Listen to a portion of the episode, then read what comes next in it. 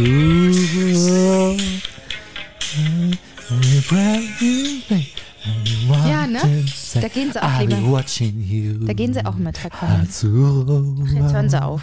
Ich habe ja verstanden, dass sie gewonnen haben, Mann. Ich da, lassen Sie mir auch mal einen Sieg. Sie gewinnen hier jeden Freitag auf, wollen Sie einen Toffifee haben? Ja, bitte. Sie gewinnen ja jeden Freitag aufs Neue, ja. Und, und ziehen mir hier die Ohren lang, ja, und die Nase. Ja, deshalb wundert es mich umso mehr, dass ich jetzt gerade knallhart auf dem Boden gelandet bin. Ja. Zu, zwischen sechs zu zwei Stimmen. Vielleicht, weil der Chef mir seine Unterstützung zugesagt hatte. Ja. Ja, hätte, hat, also nur zur Erklärung, ich hätte The Police gespielt mit Every Breath You Take. Und der Kolmer hat dieses komische italienische Azzurro aus dem Ärmel gezogen. Arturo. Und ich habe verloren. Ja, Frau Mann, so ist es Mehr halt. für die angerufen. Vielleicht wendet sich das Blatt auch langsam endlich mal, ne? Zu mir, in meine Richtung. Hoffmann und Kollmann. Völlig überzogen. Der Podcast. Vielleicht haben unsere Hörerinnen und Hörer bemerkt, dass ich der sympathische von, von uns beiden bin. Vielleicht ist es auch einfach nur Mitleid. Ja. Ich weiß nicht, ob ich das gerne hätte. Mitleid von so vielen Stellen. Die sind so, so fies manchmal einfach. Frau Mann. Das stimmt. Ja. So. Ich wollte eine Geschichte erzählen von ein paar, von ein paar, Burschen, wie man auf, auf Bayerisch sagt. Ein paar Burschen, Burschen? ein paar Burschen waren Burschen. unterwegs. Und zwar Burschen. französische Burschen vorfahren. Sechs Fußballfans aus äh, Frankreich haben sich Karten für das Spiel Frankreich gegen Ungarn in Budapest gekauft diese Woche. In Budapest, okay. Aha. Mhm. Doch statt nach Budapest zu reisen, haben sie leider die falschen Flugtickets gebucht. Vielleicht ein Tippfehler, man weiß es nicht genau. Sie sind auf jeden Fall statt nach Budapest nach Bukarest in Rumänien geflogen. So, aber es wird noch besser, Frau Hoffmann. Bis zur Landung, bis zur Landung war ihnen nicht klar, dass sie in der falschen Stadt sind. Deswegen sind sie erstmal schön gemütlich mit anderen Leuten so ein bisschen durch die Stadt geschlendert, ja, sind anderen Fans hinterhergelaufen im Glauben, dass äh, die zum Stadion gehen. Und als sie dann einen Stopp in einem Café eingelegt haben, da wurden, wurde ihnen langsam klar, dass da irgendwas nicht stimmen kann. Und so haben sie sich das eins zu eins in einer Kneipe In, Bukarest. in Bukarest angeschaut, statt im Stadion oh in, in Budapest oh, vorfahren. ich feier die. Denkst du, es war ein Rechtschreibfehler bei der Buchung oder ich glaube, die waren voll. bei der Buchung schon? Budapest, lass, lass uns mal nach Bu Bukarest. Bukarest Das fliegen. ist bestimmt T9-Fehler. Geil. Ja, fand ich sympathisch, Hoffmann. Wussten Sie, dass weibliche Frettchen äh, sterben können, wenn sie zu wenig Sex bekommen? Aber meine Tante hatte mein Frettchen, das habe ich gehasst. Ich dachte, ihre Tante ständig- hatte zu wenig Sex, wollte ich gerade sagen. Das Frettchen hat mir ständig in meinen linken Zeh gebissen, damals als Kind. Die stinken ganz schön, ne? ja, ich mag keine Eine Frettchen. Schulkollegin von mir hatte auch zwei Frettchen, das habe ich nicht verstanden. Ja, die nee. stanken widerlichst. Wissen Sie, wie das Wetter wird eigentlich? Schöner? Ja, hören Sie mal. Liebe Hoffmann und Kollmann-Familie, Familie. das Wetter am Freitag wird Ihnen präsentiert von Julia und Markus. Wir schauen heute etwas über den Tellerrand hinaus und berichten live von der Landesgrenze zwischen Salzburg und Berchtesgaden. Das Wetter ist stabil, aber an den Bergen deutlich dichter bewölkt als Richtung Ich Voralpenland. kann das richtig gut, Frau Hoffmann. Mulmige 22 Grad begleiten Mulmig. uns diesen Abend. Und ihr könnt euch sicher sein, dass das We Wochenende noch viel mehr davon verspricht. Frau Hoffmann verspricht auch mal mehr, als es gibt. wow. Ne? Also ich, ich, ich mache nie wieder das Wetter, wenn das so hochprofessionell kommt. Herr Kollmann, ich habe mich so letzte Woche gefragt, jetzt sind wir uns ja einig, ähm, jetzt haben wir uns alle dran gewöhnt, Biden, ja, neuer Präsident der USA.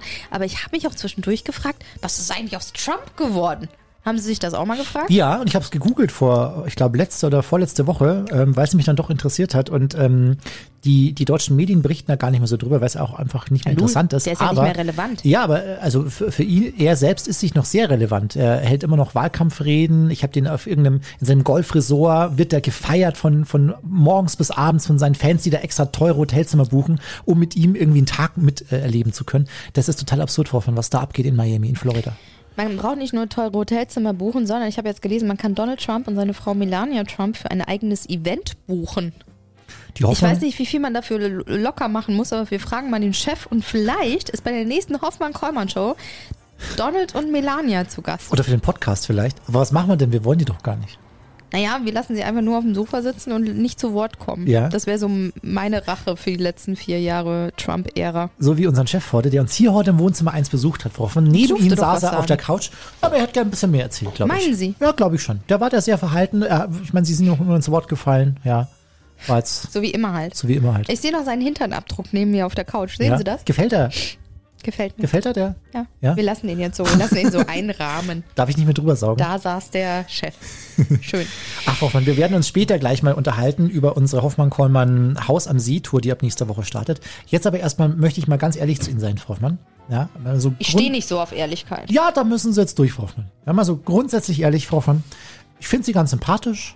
Ja, Sympathisch ist so das kleine Ähm, Schwesterchen von Arsch. nee, doch, ich, doch, ich, ich mag Sie ganz gern. Was halt oft schwierig ist, ist halt so die, die Arbeitssituation hier untereinander. Ne? Kommunikation. Nee, aber auch die Situation an sich. Ich meine, ich bin, bin viel am Arbeiten, ja, und bereit viel vor und mache hier und sie sitzen dann doch halt relativ entspannt auf der Couch ne, und trinken ihr Spritzchen und lassen sich's gut gehen. Das, ist, das sind so manchmal Situationen, da denke ich mir manchmal so, hi, hoffentlich, hoffentlich verdiene ich mehr als sie. Ja. ja. Ach, das, war mal so eine, das mal so eine radikale Ehrlichkeit von meiner Seite, Frau Hoffmann. Ja, radikale Ehrlichkeit ist auch das Thema, was wir jetzt äh, mit unserem nächsten Gast äh, eruieren werden. Ich bin nicht der größte Fan davon, aber mal gucken, wie wir uns daran tasten. Vielleicht stimmen wir sie um, Frau Hoffmann. Und dann, und dann gehen wir getrennte Werde ich Wege. nie wieder, werde ich sie nie wieder anlügen, Herr Kollmann. Will mir schwerfallen. Hoffmann und Kollmann. So, jetzt aber mal im Ernst. Ego FM. Schöne neue Radiowelt. Braucht man 50 bis 200 Lügen, leisten wir uns täglich. Ich weiß nicht, wie viel es bei Ihnen sind. Ich würde mal so 400. an die 400 raten.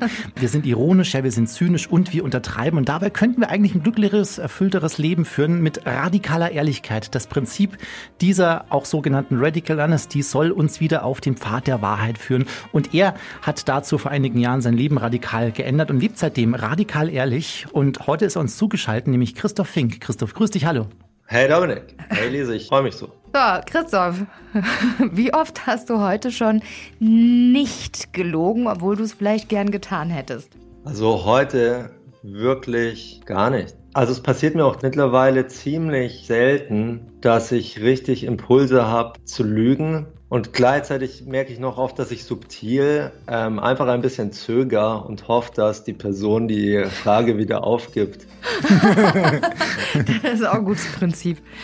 Die meiste Zeit, wir, wir erfinden ja nicht krasse Lügengeschichten und erzählen die jemandem mehrmals ähm, ins Gesicht. Die meiste Zeit lügen wir sehr subtil. Wir lenken einfach ab. Wir betonen Worte so, dass der andere sich gar nicht traut nachzufragen. Wir drehen uns im richtigen Moment weg. Wir, wir betonen irgendeinen Fakt, um abzulenken. Christoph, du beschäftigst dich jetzt schon seit einer Weile mit dieser radikalen Ehrlichkeit. Wie bist du denn zu dem, zu dem Thema gekommen? Ähm, Ich habe einfach richtig, richtig viel gelogen. Also mein ganzes Leben lang. Ich hatte da so viel Schuldgefühle. Ich habe als, als kleines Kind schon, ich hatte eine Lebensmittelallergie. Das heißt, ich habe ständig Süßigkeiten gegessen, darüber gelogen, die Papierchen versteckt, immer Angst gehabt, dass die entdeckt werden. Ich habe fürchterlich angegeben. Ich habe schon, während ich irgendwas gemacht habe, mir überlegt, wie ich die Geschichte ausbauen kann, wie, wie ich maximal mich gut darstelle. Mit 25 hatte ich quasi so eine Hochzeit als Thai-Box-Trainer, als Pokerspieler, als Fotograf. Während ich mir da immer Bewunderung holen konnte durch solche Erfolge. Hey, hey so super kurz gefasst, ähm, ich habe mir so Leistungsdruck gemacht, dass ich mit Frauen, äh, die mir wichtig waren, kein Hoch bekommen habe. Mhm. Das ist ganz klar so der Knackpunkt. Dieses Lügen, also hast du das dann für dich gemacht oder für andere, für das Bild anderer auf dich? Also ganz klar, ich wollte einfach die Reaktionen von anderen Menschen kontrollieren. Ich wollte, dass die mich weiter toll finden. Ich, ich hatte so Angst zu enttäuschen. Ja, also ich glaube, der, der Grund, warum wir lügen, ist immer ganz persönliche Angst. Und dann haben wir halt verschiedene Geschichten, wie wir das schönreden. Der andere verträgt's nicht. Die würde sich umbringen. Das würde die überfordern. Ich kann das aushalten. Das muss ich dem anderen ja nicht antun. Wir haben einfach Angst vor deren Reaktion. Du bist dann irgendwann auf dieses Prinzip der radikalen Ehrlichkeit gestoßen. Magst du uns mal erklären, was das für ein Zeitpunkt war? Also ich habe radikale Ehrlichkeit gefunden, als ich im Internet nach äh, Flirt-Tipps gesucht habe. Damals habe ich gedacht, wenn ich mich ehrlicher darstelle, dann bin ich attraktiver. Also ich hatte da gar keine Ahnung von, dass ich mich wirklich fühle und Gefühle ausdrücke oder, oder transparent bin über meine Wünsche. Und habe das ein bisschen ausprobiert, das Buch auch immer wieder weggelegt. Ich fand manche Ideen völlig abscheulich, also, also Schwäche zuzugeben. Das wollte ich mein ganzes Leben vermeiden. Zugeben, wenn ich Angst habe, Wünsche ausdrücken. Ich hatte so Angst, bedürftig zu wirken. Das, das war so immer mein Dämon, als Mann darfst du nie bedürftig wirken. Dann bist du abstoßend. Da, da habe ich das gefunden, ein bisschen damit rumprobiert, äh, bin auch schnell an Grenzen gestoßen, habe das Thema zwei Jahre zur Seite gelegt habe noch mehr gelogen. Genau, dann, dann war ich Familienvater, bin mit einer langjährigen Freundin zusammengekommen, die Mama von meinem Sohn. Und ich habe mich so bemüht, so diese Vaterrolle richtig zu spielen, also so auf dem Papier alle Häkchen zu setzen. Und bin dabei immer kälter, distanzierter, zombiehafter geworden, bis es irgendwie geplatzt ist. Genau, also ich konnte diese Rolle nicht mehr aufrechterhalten habe angefangen, dann jede kleine Lüge auf den Tisch zu legen, alles nachzuholen. Mhm. Ja, also ich, ich habe eigentlich nur damit angefangen, weil ich an so einen Schmerzpunkt gekommen bin, wo, wo Lügen nicht mehr funktioniert hat. Es mhm. ging einfach nicht mehr. Mhm. Bin ich ganz dankbar. Andere, andere haben das nicht. Die kommen damit noch durch, quälen sich noch ein paar Jahre. Ich bin da wirklich, da war ein Tiefpunkt, es funktioniert nicht mehr. Äh, radikale Ehrlichkeit war meine einzige Hoffnung. Mhm. Äh, Christoph, mit was für einem Selbstverständnis von Ehrlichkeit oder Lügen bist du denn groß geworden? Manchmal kriegt man das ja auch von, ja, oben von den Eltern vielleicht sogar mit, dass man denkt, okay, wie du schon gesagt hast, ich musste die ganzen Papierchen, die Süßigkeiten etc. verstecken, also weil ich nicht ehrlich sein kann oder darf zu meinen Eltern. Ja, genau. Also die, die Konsequenzen waren einfach überwältigend. Also auch als äh, Therapeut kann ich sagen, der, der Grund, warum wir lügen, ist einfach Traumatisierung was auch immer die Konsequenz war, die war so überwältigend, dass, dass wir sie vermeiden mussten. Also meine, meine Eltern, die sind so wütend geworden, so ausgerastet, das war überwältigend. Und später ging es weiter, meine Eltern haben sich getrennt und dann gab es ein ständiges, das muss aber nicht der Papa wissen.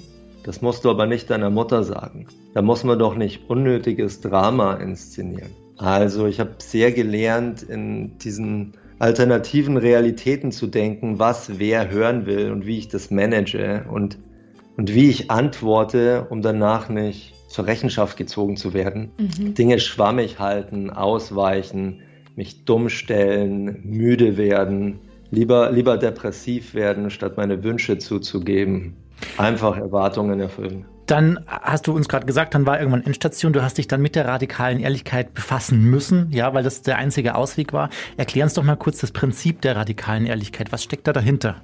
Also der Begriff ist schon geil. Wenn, wenn, wenn wir dieses Wort benutzen, dann, dann wären alle Leute ein bisschen ehrlicher. Und ich glaube, das Erste, über was wir ehrlich sein sollten, ist, wie viel wir lügen und was wir gerade vortäuschen und, und was wir wirklich wollen jetzt im Moment. Also ich, ich gebe zu, welche Rolle ich versuche zu spielen und, und dadurch komme ich ein bisschen raus. Ein bisschen aufwachen, ein bisschen raus aus, aus meinem Roboterverhalten, ein bisschen raus aus der Matrix, aus der uralten Schiene. Ja. Mhm. Und einfach der Begriff ist schon eine richtig gute Orientierung, um da lebendigere Beziehungen zu haben. Gute Fragen sind äh, an mich selber, äh, was möchte ich gerade verbergen? Was möchte ich gerade wirklich? Was ist mein Elefant im Raum? Mhm. Was täusche ich gerade vor? Ehrlichkeit ist ja auch eine Sache von, naja, Offenheit und das ist ja auch alles irgendwie viel anstrengender, als mal schnell zu lügen. Gibt es aber den Begriff Notlüge oder White Lie, gibt es das noch bei dir im Leben? Äh, nein. Wenn ich lüge, dann ist mir völlig klar, ich tue das aus Egoismus, um einen Konflikt zu vermeiden.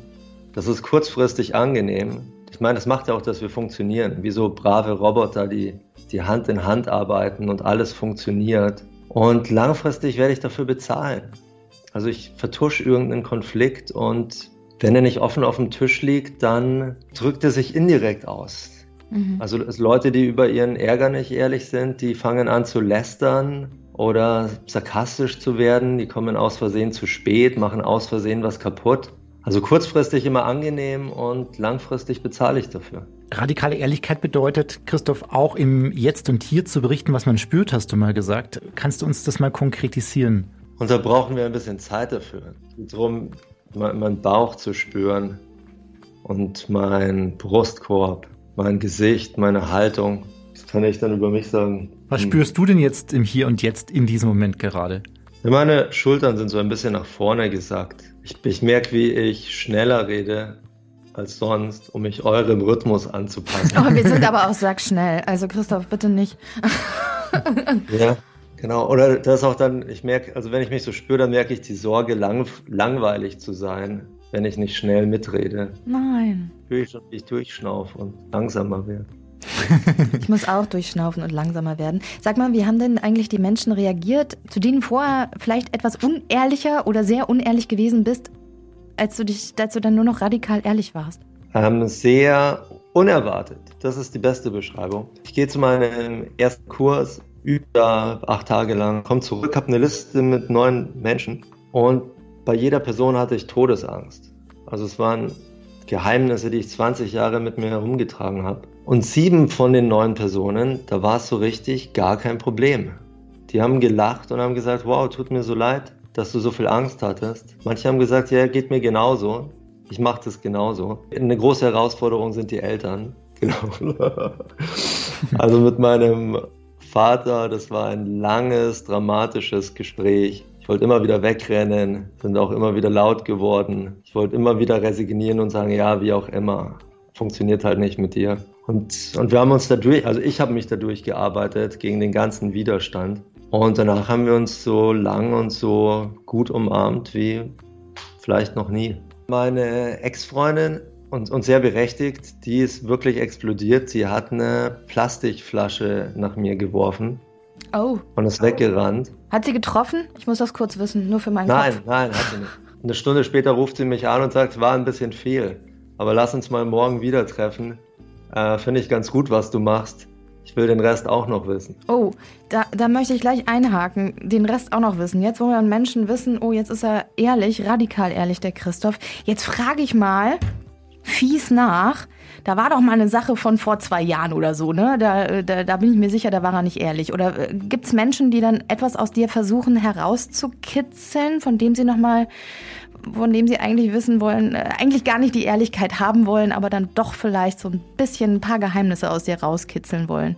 Also ich glaube, Leute sind grundsätzlich richtig interessiert an Ehrlichkeit. Also wenn jemand nachfragt, zum Beispiel bei Betrug, ich empfehle Pärchen, nachzufragen und alle Details auszupacken. Und dann hat mein Partner seine emotionale Reaktion, kann das alles fühlen, ich kann dem zuhören, ihm zuschauen, ihm helfen, das zu verarbeiten. Und es funktioniert gut, wenn alle Details auf dem Tisch sind. Mhm. Ein großes Thema, das wir üben müssen, um ehrlicher zu sein, ist wirklich präzise zu sprechen. Von echten Momenten. Also, also nicht nur zu sagen, dein Betrug, sondern dass du die über drei Wochen angerufen hast dass du den WhatsApp-Verlauf gelöscht hast, dass du gesagt hast, ich gehe kurz was einkaufen. Also jeden einzelnen Moment, jede Erinnerung, wir, wir müssen die wieder auf den Tisch holen, aussprechen, uns fühlen. Dann kommen wir schon zum nächsten Thema. Also wir müssen besser darin werden, Dinge emotional zu verarbeiten, Enttäuschung zu verarbeiten und wir müssen uns gegenseitig dabei helfen. Äh, da muss ich noch mal kurz einhaken, Christoph, weil es mich so sehr interessiert.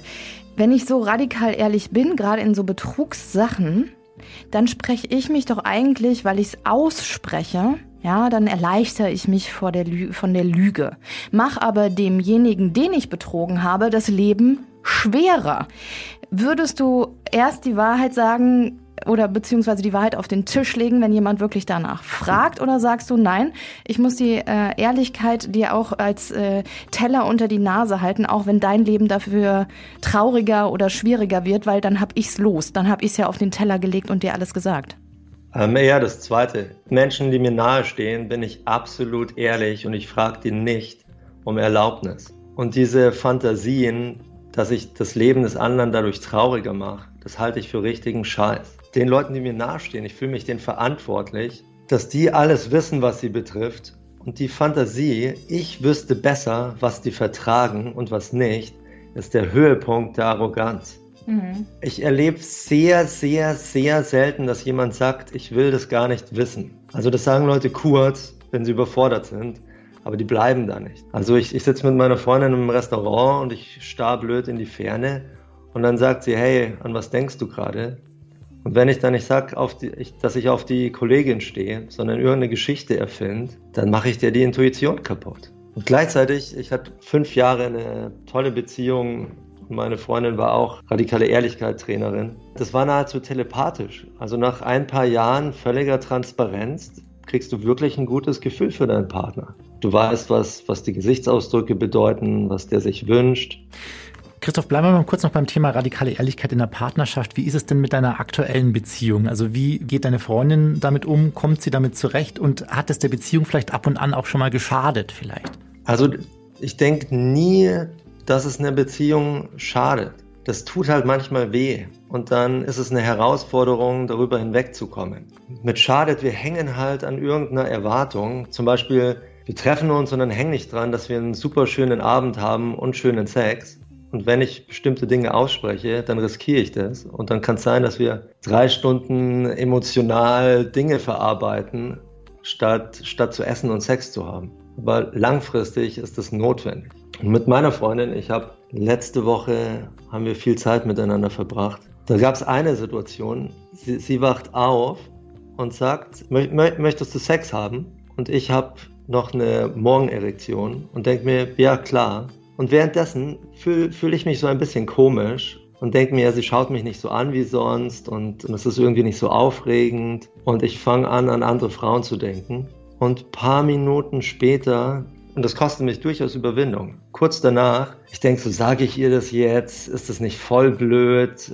Ärgert sie sich dann? Ist, also das fühlt sich so falsch an. Also es kostet mich wirklich Überwindung und dann spreche ich das aus. Und dann sagt sie auch wirklich, dass sie sich ärgert und dreht sich auch weg. Und dann haben wir da paar Minuten Anspannung und Frust. Und dann drückt sie ihre Wut aus und dann sagt sie, ja, sie war auch nicht so präsent. Sie, sie wollte gar nicht so richtig. Sie hat gedacht, das ist einfach eine gute Idee, um so Beziehungspunkte zu sammeln als gute Frau. Und dann denke ich, ja, und ich habe gedacht, ich tue dir einen Gefallen. und dann können wir darüber lachen. Mhm. Und wie gut das zu klären, bevor das noch hundertmal passiert. Mhm. Was glaubst du, wer flunkert mehr oder wer lügt mehr? Ich will es nicht flunkern nennen, das klingt so, so klein und so wenig. Wer lügt mehr, Männer oder Frauen? Ich, ich denke, wir lügen so unterschiedlich. Wir lügen einfach anders. Ich denke, dass Frauen äh, zum Beispiel mehr Wut unterdrücken und ähm, äh, bestimmte Wünsche, Wünsche mehr unterdrücken. Also zum Beispiel Emotionen benutzen, um zu manipulieren. Und oft erlebe ich Männer, die gar keine Emotionen zeigen. Und die manipulieren durch Liebesentzug, indem sie ihr Gesicht ganz kalt machen, alle Gefühle abschalten und quasi kalt bleiben, bis die Partnerin wieder ihre Erwartungen erfüllt. Mhm. Du kennst dich sehr gut mit diesem Thema mittlerweile aus. Du bist äh, mittlerweile auch Coach und gelernt hast es vom sogenannten Erfinder der Radical Honesty, Dr. Brad Blenden heißt der. Du wurdest von ihm zum offiziellen Trainer zertifiziert. Wie genau ist das abgelaufen und, und, und was hast du dabei gelernt in dieser Schule? Also in erster Linie gab es da viele, viele Kurse und um, um Trainer zu werden, die, die Voraussetzung ist einfach verdammt ehrlich zu sein und jeden Moment bereit zu sein, über, über Ängste, Unsicherheit, Wut, ja, das zu bemerken und auszudrücken, dazu zu stehen, egal wie kleinlich, gemein, unpassend, ungerecht es ist. Und noch eine Voraussetzung sind wirklich viele Klärungsgespräche, die die ganze Vergangenheit aufarbeiten, all die Leute konfrontieren, alles nachholen, was du früher nicht getraut, also was du früher nicht gesagt hast. Wirklich deine, deine Familie reparieren, alle Lügen auf den Tisch legen. Und ansonsten also ich ich bin Therapeut, ich arbeite mit Traumatisierten und ich arbeite auch viel mit Paaren. Vor, vor sieben Jahren, als ich angefangen habe, ich habe gesehen, dass, dass es funktioniert. Leute sind ehrlich und dann mögen sie sich mehr. Paare sind ehrlich und plötzlich lieben sie sich wieder. Und ich war so neugierig, wie das genau funktioniert und habe mich dann für Traumatherapie und das Nervensystem interessiert. Und ich denke, Lügen ist ein bisschen wie der Todstellmechanismus bei Tieren. Wir halten immer ein bisschen die Luft an. Wir setzen so eine starre Maske auf. Äh, die Lebendigkeit geht aus dem Körper. Ha, jetzt stelle ich mir vor, dass ich ziemlich abgebogen bin auf deine Frage. Nee, aber du hast, nee, schön, du hast sie schön beantwortet. Weil jetzt, jetzt allein schon ist die Frage beantwortet, woran man vielleicht sogar Menschen erkennt, die gerade lügen. Aber äh, gut. Wie sieht denn eigentlich so ein Training bei dir aus? Stellst du dich, äh, stellst du die Paare nebeneinander und sagst so, die nächsten zehn Minuten einmal mal radikale Ehrlichkeit, haut mal raus, was ihr seit zehn Jahren euch nicht gegenseitig ins Gesicht gesagt habt? Ja, Me meistens kommen die Personen schon, da gibt es ein Thema und die sind so blockiert, die können das nicht in Worte bringen oder sie, sie haben so Angst, dass der Partner wegrennt, explodiert, sich selbst was antut, wollen, dass jemand Drittes dabei ist. Und wenn wir die Aufmerksamkeit in den Körper bringen, dann ist es nahezu unmöglich zu lügen. Der einer sagt, ich möchte, einen, ich möchte ein zweites Kind und der andere hält es immer schwammig und sagt, ja, ja, äh, nächstes Jahr, wenn wir, wenn wir das Haus haben nach der Beförderung und wenn äh, wir dem Zeit geben und er mit seiner Aufmerksamkeit in seinem Körper ist, dann wird ganz deutlich, dass sich dem sein Magen zusammenzieht und dass dann ganz klares Nein ist. Die ganzen körperlichen Auswirkungen des Lügens, krass. Christoph, die radikale Ehrlichkeit, die hätte, wenn man sie anwenden würde, nicht nur Auswirkungen auf Politik oder auch unser menschliches Miteinander, sondern, sondern auch so ein bisschen auf die Wirtschaft. Was bedeutet denn der Ansatz der radikalen Ehrlichkeit für Unternehmen zum Beispiel? Jetzt zum Beispiel hier für EgoFM. Lässt sich das überhaupt realisieren in einem Unternehmen? Ich bin immer wieder beeindruckt von Personen, die mir erzählen, wie sie das bei sich in der Firma einführen. Ich habe einen Freund, wenn der jemanden neuen in seine Firma aufnimmt, muss der eine Stunde seine Lebensgeschichte erzählen. Und dann entscheidet das ganze Team, ob sie mit ihm zusammenarbeiten wollen oder nicht. Mhm. Ich, ich weiß noch, so eine Abmachung zum Beispiel bei Workshops ist, dass wir auch transparent sind über unser Einkommen. Und ich habe nur gehört von Kollegen, die haben Kurse gegeben für Firmen und äh, schon darüber wollten die Menschen nicht ehrlich sein. Das heißt, der Workshop konnte gar nicht richtig stattfinden, weil schon am Anfang viele nicht die Abmachung treffen wollten, wirklich ehrlich zu sein. Mhm. Also die, wir hängen an ihrer Hierarchie, an ihrer Position. Mhm. Für die Lügen, wir haben so viel, umso mehr Zeit wir investiert haben, irgendeine Rolle aufzubauen, irgendein Selbstbild zu projizieren, das gibt uns ja Sicherheit. Also es, wir können das nicht einfach so aufgeben. Ich will da richtig würdigen. Der Grund, warum wir lügen, ist überwältigende Angst. Irgendwas war in unserer Kindheit und wir wollen das nie wieder erleben. Und wir strengen uns an und reißen uns den Arsch auf. Wir machen uns und anderen das Leben zur Hölle, um diese überwältigende Angst nicht nochmal zu konfrontieren. Mhm. So mal rein hypothetisch, von jetzt auf gleich. Eine Welt ohne Lügen. Wie sieht die aus? Äh, ich ich habe so ein Hippie-Bild im Kopf, wie alle auf einer grünen Wiese sind, sich umarmen. Und alle sind ehrlich über ihre Wünsche. Und dann sagt einer, ich habe dieses Projekt im Kopf und ich brauche Geld. Wer will mir dafür Geld geben? Dann melden sich ein paar. Dann sagt jemand anders, ich fühle mich einsam, ich wünsche mir Kuscheln und Sex. Wer hat Lust darauf? Dann melden sich ein paar. Äh, vielleicht meldet sich niemand und dann sagt die gleiche Person, ich bin richtig enttäuscht und traurig. Wer, wer würde mit mir sitzen, bis ich meine Trauer verarbeitet habe? Dann wird sich schon jemand melden. Hm. Das ist ein schönes Bild. Ich weiß nicht, ob das zwischen uns funktioniert, Herr Kollmann. Bin ich mir nicht so sicher, ja, diese radikale Ehrlichkeit, aber wir können es ja mal versuchen in der nächsten Sendung zusammen. Ähm, Vielleicht gibt es irgendwann dann auch keine Sendung mehr. Ja. Christoph, eine letzte Frage haben wir immer zum Abschluss unseres Gesprächs. Du hast es gleich geschafft mit uns. Was bedeutet für dich persönlich Glück? Ein, ein warmes, entspanntes Gefühl in meinem Bauch und in meinem Brustkorb. Ja, tiefe Atmung. Und dann denke ich, denke ich an die quasi die positiven Trigger, die das verursachen. Da denke ich an Skateboardfahren mit meinem Sohn, meine Freundin, die mich anfasst und anlächelt. Ja, und ich will nochmal sagen, dieses, dieses Gefühl von Weite und Lebendigkeit in meinem Körper, ich erzeuge das, indem ich ehrlich bin und zu mir stehe und mich zu meinen Gefühlen bekenne. Also dieses gute Gefühl im Bauch, das, das mache ich durch ehrlich sein und das kann mir niemand anders schenken dafür, dass ich mich brav verhalten habe. Mhm.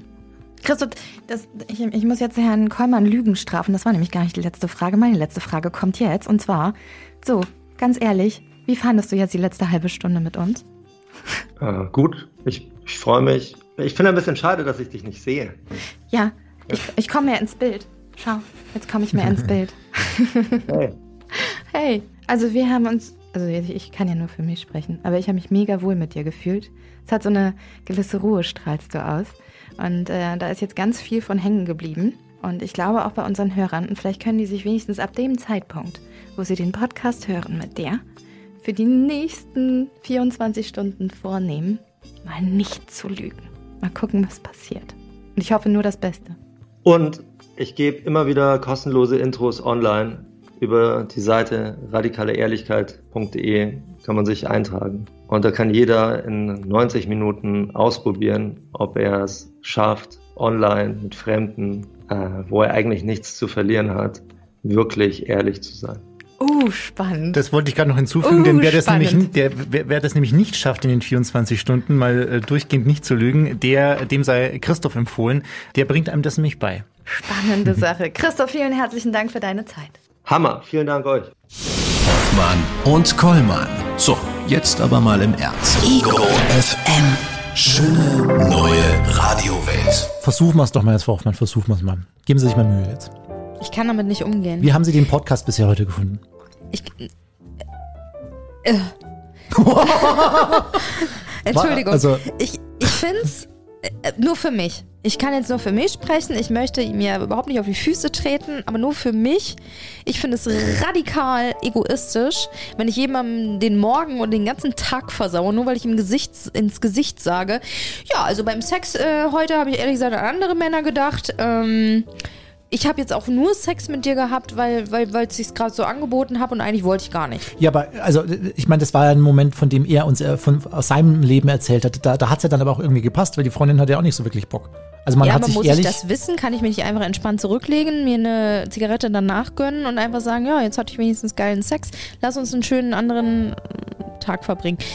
Ich bin nicht für radikale Ehrlichkeit. Ich bin für jeder. Wie ehrlich sind Sie denn im Alltag, Frau Hoffmann? Das interessiert Sie den Scheiß. Vielleicht bin ich 80% ehrlich und 20% ich will einfach nur ein gutes Gefühl weitergeben. Ich muss jemandem nicht ständig unter die Nase reiben, dass ich, weiß ich nicht, jemand, mit jemand anderem gerne einen Podcast machen würde. Bitte? Jetzt war ich, war ich gerade abgelenkt, aber Ja, das hat mich komisch. jetzt dann doch hochzucken Zum lassen. Beispiel, das finde ich zum Beispiel scheiße, dass Sie gerade auf Ihrem Handy rummachen, während Sie mit mir eigentlich normalerweise einen Podcast aufnehmen Ja, sollten. ich habe ich hab gerade noch das nach, ist radikal ehrlich. Ich könnte jetzt auch einfach die Fresse halten und sagen, machen Sie doch einfach weiter. Ich mache das zwischendurch auch. das, das, ja? das war gerade eine Podcast-Recherche. Ich habe hab noch nach weiteren Themen gesucht jetzt für den, für den Rest dieses. Brauchen Sie noch ein bisschen. Ja, ich, ich wollte noch ein bisschen auffüllen, ja. Bin ich auch Stellen ganz Sie mal vor, Frau wir wären radikal ehrlich zueinander. Die Ah, das ganze Woche. Ah. Danach gäbe es keine Hoffmann-Kollmann-Show mehr und danach gäbe es keinen völlig überzogen Podcast Nee. mehr, wenn Und wir ein- radikal ehrlich ja, zueinander wären. Und Ego vom Netz gäbe es auch nicht mehr mit Elise Hoffmann und eine Morgenröte auch nicht mit Dominik Nix. Hollmann. Weil, Nix äh, nee, dann wären wir durch, Frau Hoffmann, dann wären wir durch. Ich kann Würden allein schon beim Wetter, was ich jeden Tag mache, kann ich nicht radikal ehrlich zu euch sein, weil ich keinen Schimmer habe, aber ich tue so, als ob. Ach, Tut mir ja auch irgendwo so Ein leid. bisschen Ehrlichkeit äh, wird uns trotzdem nicht schaden. Deswegen sind wir mal ganz ehrlich, ja, an dieser Stelle. Wir haben keinen Bock mehr aufs Wohnzimmer gehabt. Draußen wird's heiß, die Sonne scheint, die Temperaturen, die Vögel pfeifen. Ja, wir wollen raus in die frische Luft. Und deswegen haben wir uns Wir wollen entschieden. draußen Vögel. Wir wollen draußen vögeln und deswegen haben wir uns entschieden, dass wir ab dem kommenden Freitag, ab nächster Woche, auf eine kleine Hoffmann-Kommand Haus am See-Tour gehen. Wollen Sie mal Genau. einleiten kurz? Ja, ähm, dieses Sofa, von dem ich mich jetzt verabschieden muss, wir sehen uns in acht Wochen wieder, weil im August machen wir gar nichts. Ja, Sommerpause. da machen wir gar nichts. Aber den ganzen kompletten Juli, fünf Wochen hintereinander, werden wir uns von einem See zum anderen bewegen. In ganz äh, Bayern, Regensburg äh, etc. Und, ähm, Regensburg ist auch Bayern. Ja, ja, I know. ich hoffe, die Regensburger wissen das auch, was ich meine. ähm, und dann ähm, machen wir vom See aus Sendung und ihr könnt uns besuchen kommen. Und Genau. wir freuen uns auf jeden Besuch und auf ganz viele Musikwünsche. Aber wir werden zwischendurch in die Fluten springen, wir werden mit Wasserwachten sprechen, wir werden uns Ich habe schon, ich hab schon, Rot-Weiß gönnen, was man so am See halt macht. ich hab schon ein paar Sachen arrangiert für Sie, Frau Hoffmann. Was denn? Ja, werden Sie dann sehen. 2. Juli, also nächste Woche, Ammersee, Bayerische Brandung, Freitag, der 9. Juli, in meiner Heimat Frau Hoffmann am schönen Chiemsee. Am Sonnendeck Chieming, Freitag, 16. Juli, Wörthsee, bei unserem allerliebsten Il Kiosko. Oh, das wird so schön. Und Freitag, 23. Juli, dann am Guggenberger See. Wir haben gesagt, wir müssen In noch in die Nähe von Regensburg. Regensburg, genau, an die Cantina Bar. Und dann der 30. Juli, Frau Hoffmann, das ist, das ist noch eine Location, die bleibt noch geheim. Aber irgendwo in München. Ja, Vielleicht. vielleicht, vielleicht aber auch im Sauerland bei Frau Hoffmann. Man weiß es Ja, nicht. bei der Mama im Garten von Frau Hoffmann. Genau, und im August habt ihr einfach mal Ruhe von uns, dann machen wir gar nichts. Und das ist vielleicht jetzt auch der letzte Podcast. Ja, wollen wir denn, das wären jetzt aber acht Wochen, wären das jetzt Sommerpause, Hoffmann. Ja, schaffen wir nicht. Wollen wir, wollen wir so, so eine kleine, nee, acht Wochen ist ein bisschen lang, Herr wollen wir so einen kleinen Seetour-Podcast machen am nächste Woche, dass wir uns einfach vom See noch ein paar Minütchen melden zwischendurch. Können wir mal gucken, was sich so ergibt. Ja. Worauf wir so Bock haben. Wir freuen uns auf jeden Fall, wenn ihr vorbeischaut. Die Hoffmann Kollmann Seetour, Haus am Seetour. Äh, wir halten euch auf dem Laufenden. Alle Infos gibt's auf egofm.de, spätestens ab Montag. Tschüss. Genau. Nehmen Sie bitte Ihre drei Rosen mit. Ja, weil ähm, Ach ja, stimmt. die müssen Sie mir jetzt hier nicht stehen lassen. Witzigste Ne? ist, alle Egos wissen, dass ich keine Pflanzen mag, keine Blumen. Der, der Chef hat dir drei Rosen mitgebracht. Ja, rote auch noch. Was Vielleicht- heißt das? Will er Ihnen damit was sagen, Frau? Gott. Er, vielleicht war es das für Sie. Vielleicht war es Ja, das. das ist die Verabschiedung Ich krieg kein Foto mehr, aber dafür drei Rosen. Das waren Hoffmann und Kollmann. Völlig überzogen. Der Podcast. Die Radioshow dazu gibt's jeden Freitag von 16 bis 20 Uhr bei Ego FM. Schöne neue Radiowelt. Komm mal, ich kann die überhaupt nicht mitnehmen, die Rosen. Ich habe einen Rucksack. Ich fahre mit dem Fahrrad. Das ich sind lass die Rosen vom hier. Chef, sind es. Ja, aber passen Sie gut drauf auf. Aber was soll ich? Sie hinterlassen Tschüss. mir ihre Haare, ja, dann noch Rosen, ja, also was sollen denn die, was sollen denn die ganzen